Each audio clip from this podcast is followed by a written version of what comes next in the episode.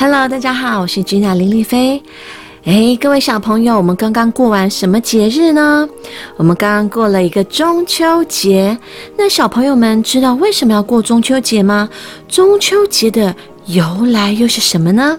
我们今天就要听这个故事《嫦娥奔月》。我们开始喽。很久很久以前，有一对夫妻，丈夫叫后羿，妻子叫嫦娥。他们平时靠打猎为生。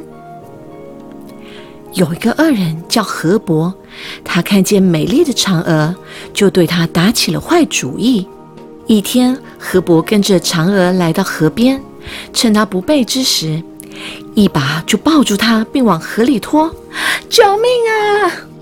后羿听到求救声，急忙赶来，对准河伯射了一箭，救出嫦娥。之后某日，天空忽然出现十个太阳，眼看百姓就要被烤死了。后羿决心射下太阳。后羿射日困难重重，于是嫦娥去求王母娘娘相助。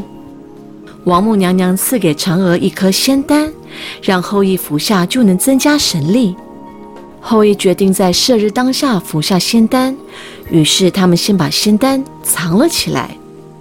但是何伯趁后羿不在时，跑去威胁嫦娥交出仙丹。嫦娥不愿二人服下仙丹祸害人间，心急之下一口吞下了仙丹。吞下仙丹的嫦娥越飘越高，后羿回来时，嫦娥已往天上飞去。那天正是农历八月十五日，月亮又大又亮，嫦娥就停留在月亮上，从此长居广寒宫。没能留住嫦娥，后羿悲痛欲绝，昏了过去。第二天，后羿一箭射死河伯，又一口气射下九个太阳。农民们知道此事之后，纷纷在月下摆设香案，向上天祈求让后羿和嫦娥团圆。从此，为了纪念他们，人们把农历八月十五日定为象征一家团圆的日子。相传，这就是。中秋节的由来之一，D N。小朋友们听完这个故事，你们就知道中秋节的由来哦。希望大家会喜欢这个故事《嫦娥奔月》。